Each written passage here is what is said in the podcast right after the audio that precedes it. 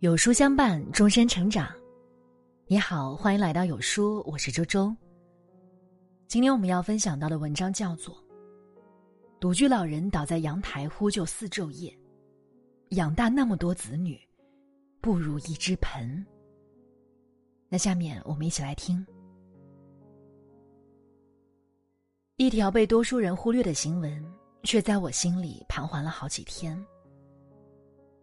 安徽蚌埠一小区内，有人听见哐当哐当的声音，循声找去，发现一户人家的阳台上，一位赤身裸体的老人躺在地上，吃力敲打着脸盆。报警后才得知，老人四天前不慎摔倒，无法起身，就这样光着身子，躺在阳台上挨过了四个昼夜。夏日的骄阳烤在身上，深夜的新露洒在背上。四天四夜滴水未进，只有一下下敲盆的哐当声，在他的生命里孤独回响。视频里的老人骨瘦嶙峋，他那同城而居的子女，却已经二十多天没有来探望。在三联生活周刊发布的新闻底下。一位网友的留言让人唏嘘不已。养大那么多子女，居然不如一个盆，很难不让人想起两年多前那封看哭了这个古老国度的遗书。小青，我于昨晚走了，走时心如止水。这世道无论达官贵人与无名小卒。均相互尔虞我诈，令人可怕。好在这大千世界很公正，人都是匆匆过客，无一幸免。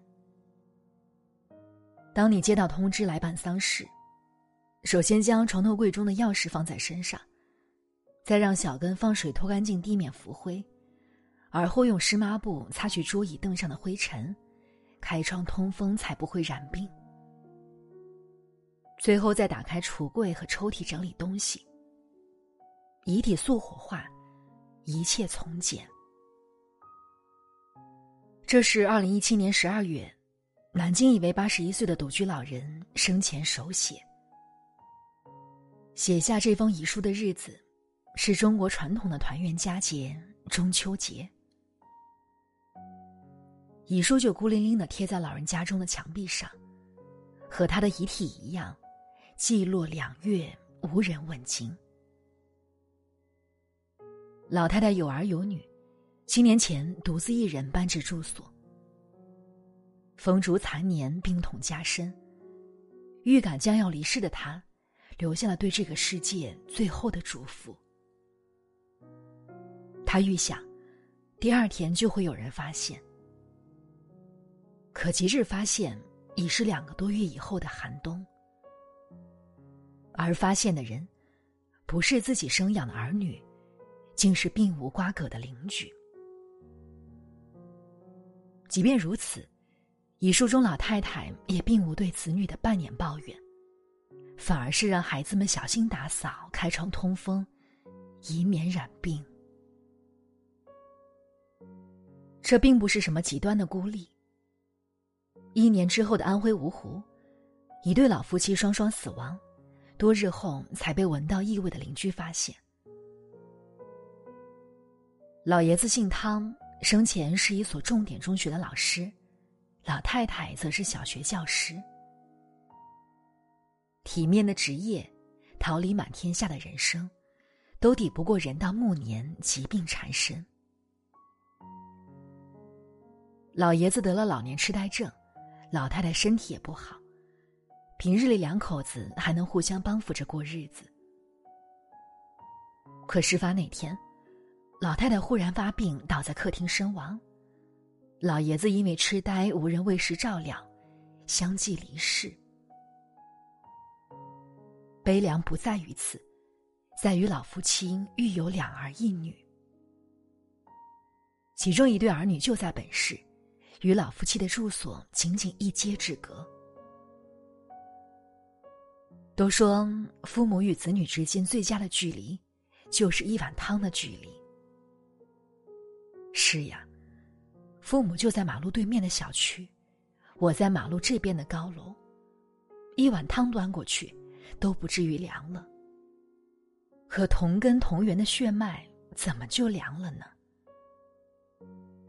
智研咨询发布的《二零一九到二零二五年中国老年健康服务行业市场全景调查及投资方向研究报告》显示，二零一六年，我国空巢老人就已超过一亿人，独居老人超过两千万人，而这个数据，在二零二零年将达到一点二亿和三千万。再打开百度，搜一搜独居老人去世的关键词，结果一定让你触目惊心。华中科技大学中国乡村治理研究中心主任贺雪峰，将中国老人们的现状归因为代际剥削。他们年轻时死奔，干活干到死，给孩子盖房、娶媳妇儿、看孩子。一旦完成人生任务，丧失劳动能力。无论是物质上或情感上，得到的反馈却少得可怜。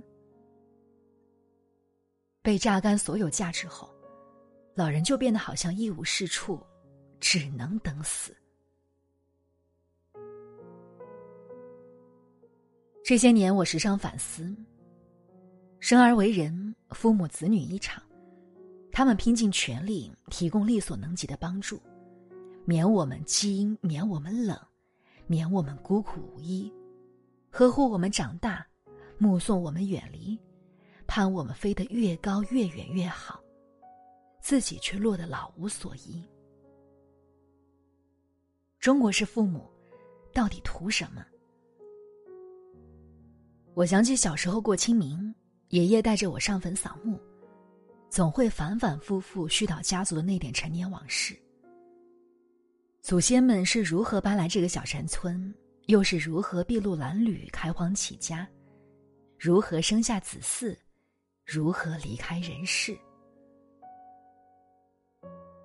人这一辈子呀，只有站在这里，才知道自己从何处来，往何处去。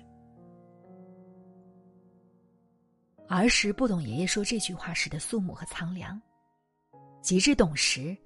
早已是漂泊异乡的中年游子。原来，一个家族在枝繁叶茂，扎向大地的根却只有一处。这些年，我们听惯了中年人的难：上有老，下有小，每天早上睁开眼睛一看，四周都是要依靠自己的人，却没有自己可以依靠的人。却唯独忘了，每一个孤独的中年人背后，可能都站着一对比他们更孤独的父母。中国式父母都有一句口头禅：“不是孩子不孝顺，他们太忙了，我也帮不上什么，不能再给他们添麻烦。”可是你要明白，父母不拿孝顺绑架你，是父母的宽容和慈爱。你却不能因此心安理得的放任自己，就对父母不管不顾。因为生命是一场轮回，我们是父母的孩子，也终将会是孩子的父母。祖祖辈辈根源相系，永远不要因为走得太远，就忘了自己的根在何处，忘了人生的来路，忘了你今天怎么对待父母。明天你的孩子，或许就会怎样对待你。二零一八年十一月二十五日，上海一位吴姓老人临终前在医院立下了一份遗嘱：“我的遗产留给女儿吴某一元，其余财产包括房产一套、存款八十万，全留给陈女士。”遗嘱中的陈女士。跟老人非亲非故，是生前照顾他的保姆，来到家里也不过才三个月。多少父母跟这位上海父亲一样，女儿出生时，老吴欣喜若狂，为了女儿的健康，把抽了几十年、戒了几十次都没成功的烟给戒了。后来婚姻遭遇不幸，老吴放弃所有财产，只提了一个条件：女儿跟我。半夜发高烧，老吴抱着女儿去医院，途中心疼的流下泪来。女儿问爸爸怎么了，老吴不知怎么回答，便说：“爸爸好爱你，好爱你。”可女儿总归要长大。有一天，她带着男朋友来到家里。就这样，一个陌生人把女儿带走了。然后结婚生子，然后渐渐不见。从一周一个电话到一月一个电话，再到三月一个电话。从半个月来看一次，到一个月来一次，再到三个月来一次。最后，半年也未必能见一次。最令老吴难受的不在于此，而是女儿家到自己家，不过一个小时左右的车程。岁月不等人，老吴终于还是老了，也病了。躺在病榻之上，老吴也曾指望女儿会想起从前。想起小时候父亲是怎么照顾自己的，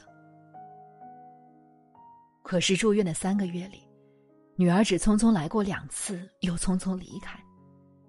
随后为他请来保姆陈女士，再也不曾露面。临终之际，老吴感叹五十年不如三个月，便立下了前面那份遗嘱。香港主持人梁继章。曾经给自己的儿子写过一封信。我不会要求你供养我下半辈子，同样的，我也不会供养你的下半辈子。当你长大到可以独立的时候，我的责任已经完结。以后，你要坐巴士还是奔驰，吃鱼翅还是粉丝，都要自己负责。可放眼当下的中国。